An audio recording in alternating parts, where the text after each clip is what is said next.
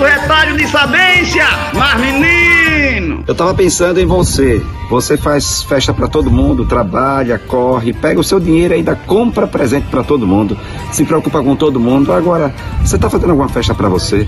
Você tá fazendo alguma coisa para você? O que é que você faz que você gosta de fazer?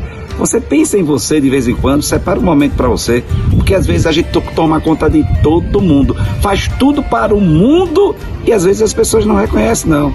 Não estão nem aí, ainda fica cobrando, dizendo que você tem obrigação, que você tem dever, você tem a obrigação de fazer tudo por eles e ninguém faz nada por você.